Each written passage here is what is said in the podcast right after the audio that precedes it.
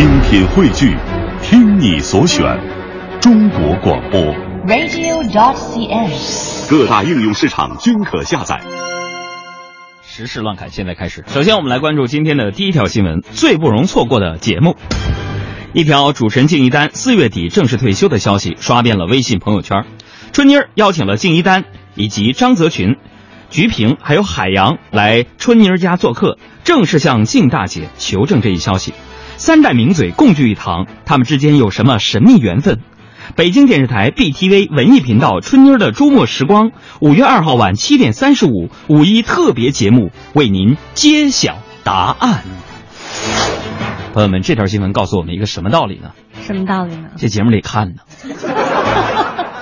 最不容错过，就是这呃，应该怎么说呢？里边有我。这是你小长假最不容错过的一档节目。好，记住了，五月二号的晚上七点三十五分，来看一下金一丹大姐、菊萍、张泽群还有海洋小弟我在春妮儿家做客的一些事情，大家数一数。在一期节目当中，今天我们留的一个互动答案就是，嗯，呃，五月四四号那天，哎，五月三号那天，我们会给大家，哎，不对，五月四号那天5月4号嗯，我们会来问大家这样一个问题，就是嗯那一天我一共喝了多少口水？那么第二个问题就是，嗯你能猜出来，在我们那期节目当中，春妮儿的家里边一共摆了多少盆花吗？这是第三个问题。第四个问题就是，我在节目当中送给静大姐的收音机，不是不是不是，我刚想送的是什么？送的收音机，大姐特别喜欢这个收音机的哪一个使用体验呢？五月四号的时候，等待大家的答案。好，我们再来看第二条新闻啊，跟现在路面上的朋友有关系。嗯，最堵的一天，今天呢是五一小长假前的这个最后一个工作日，又刚好呢、碰上是尾号四和九来限行。是啊，那北京市交通发展研究中心就预测说，今天的晚高峰平均交通指数预计呢将破九，堵车今天全天的累计时间超过六个小时，所以今天呢很可能成为今年上半年最堵的一天，而且之后五一假期高速路的交通流量也有可能会创下历史新高，部分路段将会严重拥堵。所以根据过往新闻的总结啊，你看啊，就是没有经历过堵车、挤车、景点看人海的小长假，都是不完整的小长假。那么现在很多朋友一定是堵在路上了吧？对，你们现在的心情还好吗？路上的朋友们，你们好吗？那么提醒前往休假的堵在路上的朋友们，好好珍惜时光吧，因为长假很短，你会有一种还没好好感受就已经结束的感觉。还没好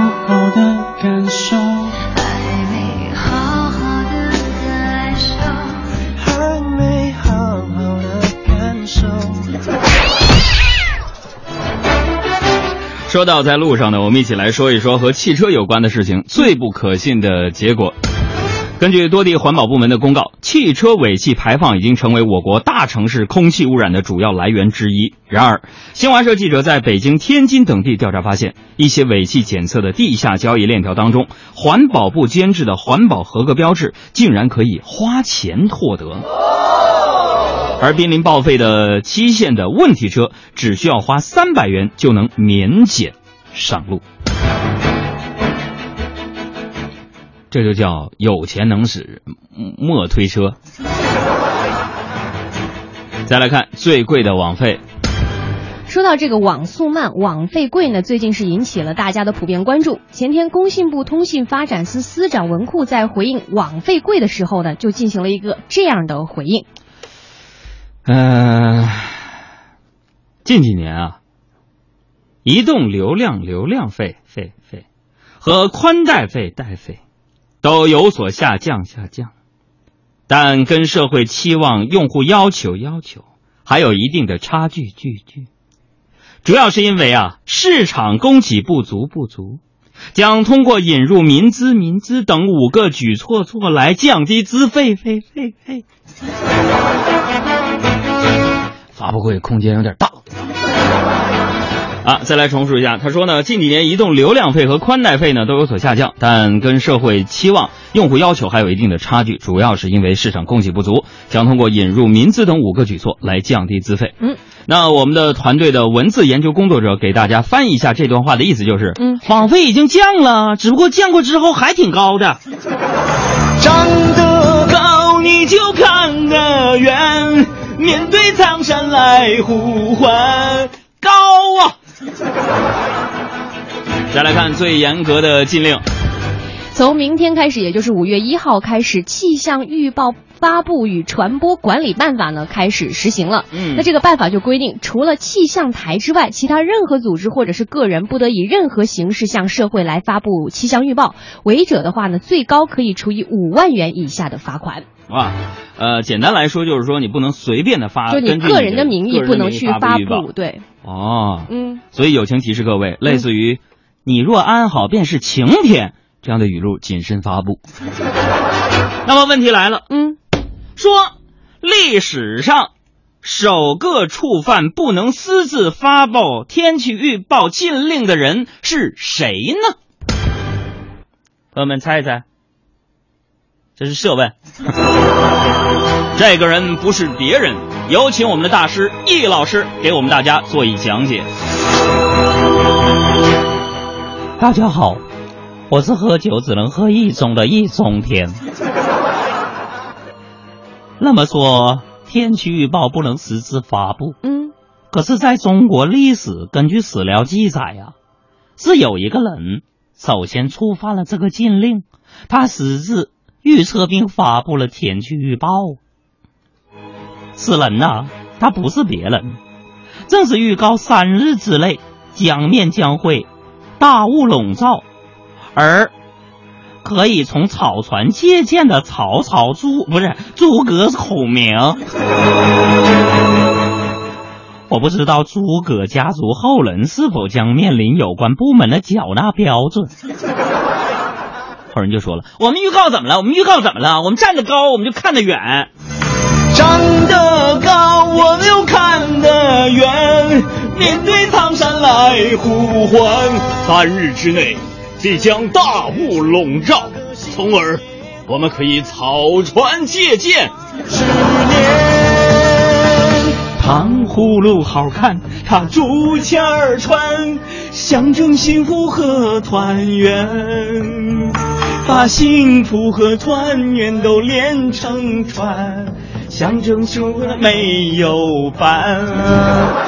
好了，同一首歌用两次，就是喜剧节目当中反复的重复一个台词，也是喜剧的效果。正在监听我们节目的同行朋友们，知道这个技法了吗？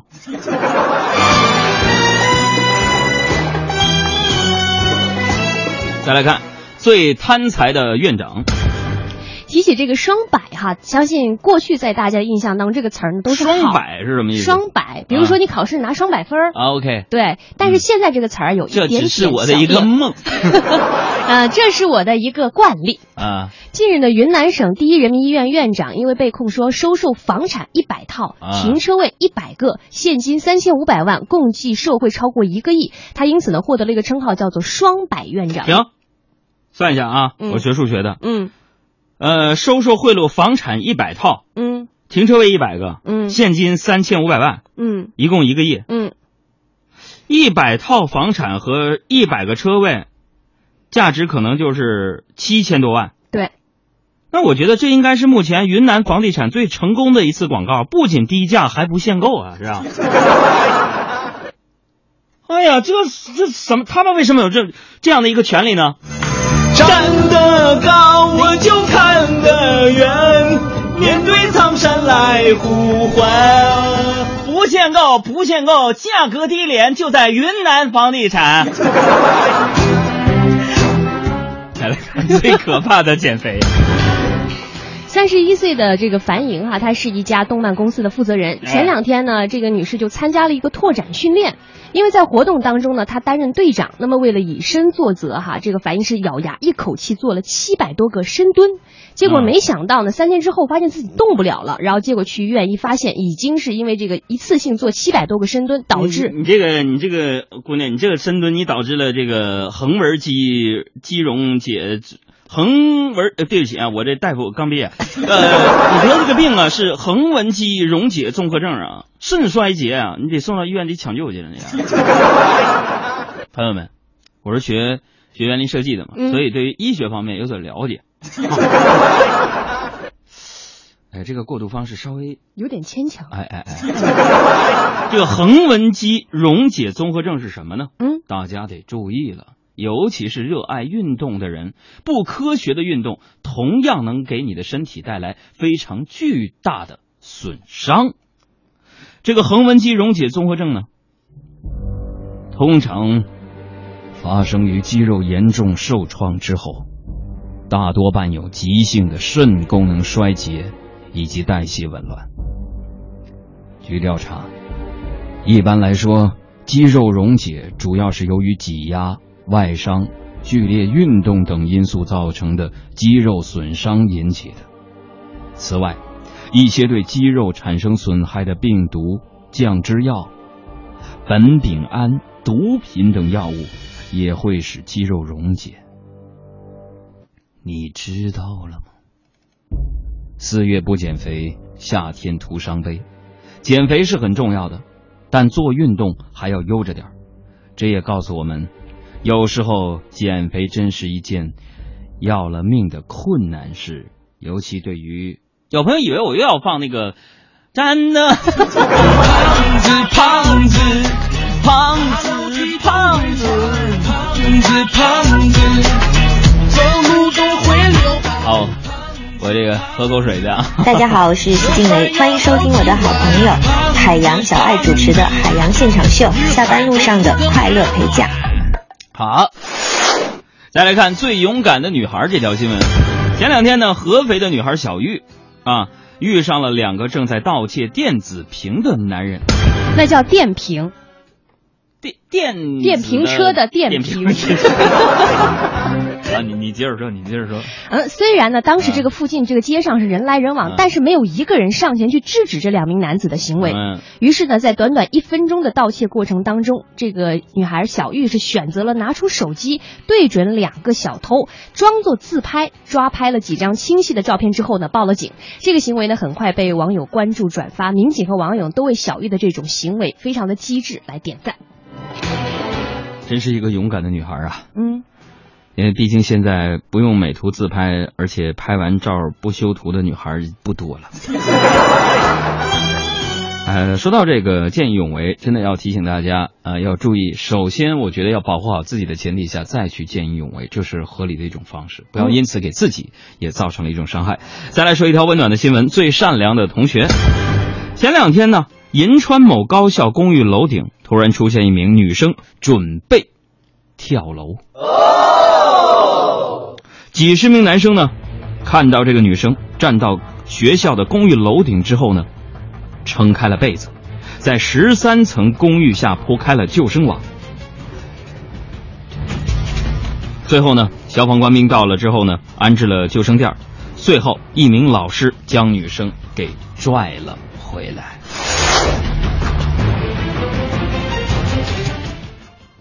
这女士，你说让我说啥好？幸亏没跳啊！大家又做了那么多安全预警措施，嗯，这事儿多悬呢！你再晚两天，接你的估计就只有毛巾被了，你知道吗？现在这年轻人有的时候心理承受能力太差，你跟小爱学学。我没事说他是吃货，说他长得黑，说他单眼皮，承受还没脸没皮的。有的时候就得学这种抗击打能力。你比如说我吧，嗯，对不对？你们不黑我，我自黑，个儿矮，牙不齐，还胖。有医生说最近帮我去戴牙套，戴呗，有啥了不起的？啊，比如说我主持电影节活动之后，很多人说杨二您是火了，火什么火呀？就我那小哥那小胖出，有什么有有那个必要吗？我心理承受能力很重要。这个社会当中判断事物的价值观有多元，对不对？此处不留爷，自有留爷处。你看不上我，还有看上我的人，或者文采点的话，嗯，嗯，天下莫愁前前路，哎，莫愁前路无知己，天下何人不识君？天涯何处无芳草，何必一个歪脖树吊死自个儿呢？是吧？好，我们再来看最简单的作案工具。近日，网上一则普通圆珠笔可以轻松划开行李箱拉链的视频再次被大家大量转发。嗯，视频播放了多个实验，用一支圆珠笔插入行李箱的拉链之后，便可以拉开拉链。在取走箱内物品之后呢，只要将拉链锁头往回拉，就能恢复拉链严丝合缝的原样。记者经过实验，结果表明，一支圆珠笔确实能够轻松突破拉链的防护啊，这个挺可怕的。只用一支圆珠笔，非常的不起眼，但有可能就让你箱子里的东西不翼而飞。是啊，但是呢，我想到了中国历史的一句古话啊，嗯你看，一支圆珠笔就可能实施盗窃，对，这也彻底颠覆了那句古语啊。哪句啊？百无一用是书生吗？我们拿笔杆的书生终于有了出头之日了吧？当然了，在这里边我们还要做一些建议参考，嗯起到及时发现箱包被盗的作用。第一呢，就是你选购箱包的时候呢，尽量选择可以将拉锁的那个锁头固定在密码锁上的行李箱。嗯，这样呢，呃，拉锁那个锁头呢就不会随意的走动。扒手在破坏了拉链之后呢，就无法顺利的复原，这样可以及时发现箱子它是被盗了。嗯，第二呢，如果你的包没有固定的那个锁头也没有关系，可以呢买一把这个挂锁，把这个拉链头固定在箱包上，这样的话呢，拉锁也不会复原。那第三呢，然后就别带箱子。我们再来看今天时事乱侃部分的最后一条，最有诚意的男朋友。这个事情呢发生在澳大利亚。据外媒报道，最近一名澳大利亚男子哈不知道发生了什么事情，惹怒了自己的另一半。结果呢，这个男子别出心裁，用小型飞机在空中写下了“对不起，我爱你”这样的文字，希望借此方法呢获得女友的原谅。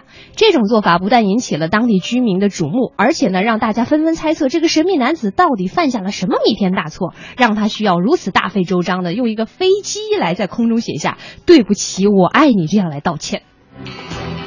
那估计接下来他要雇更多的飞机来写。嗯你错在哪儿了？为什么把那字写那么高？啊，那男生只能回答：嗯我把那字写的那么高，是因为站得高，我就看得远，面对苍山来呼唤。我错了。你们以为我要播这首歌，其实是下面这首歌。祝愿所有天下那些俊男美女、有情人都是兄妹。走遍世界各地去观赏，没有烦恼，没有那悲伤，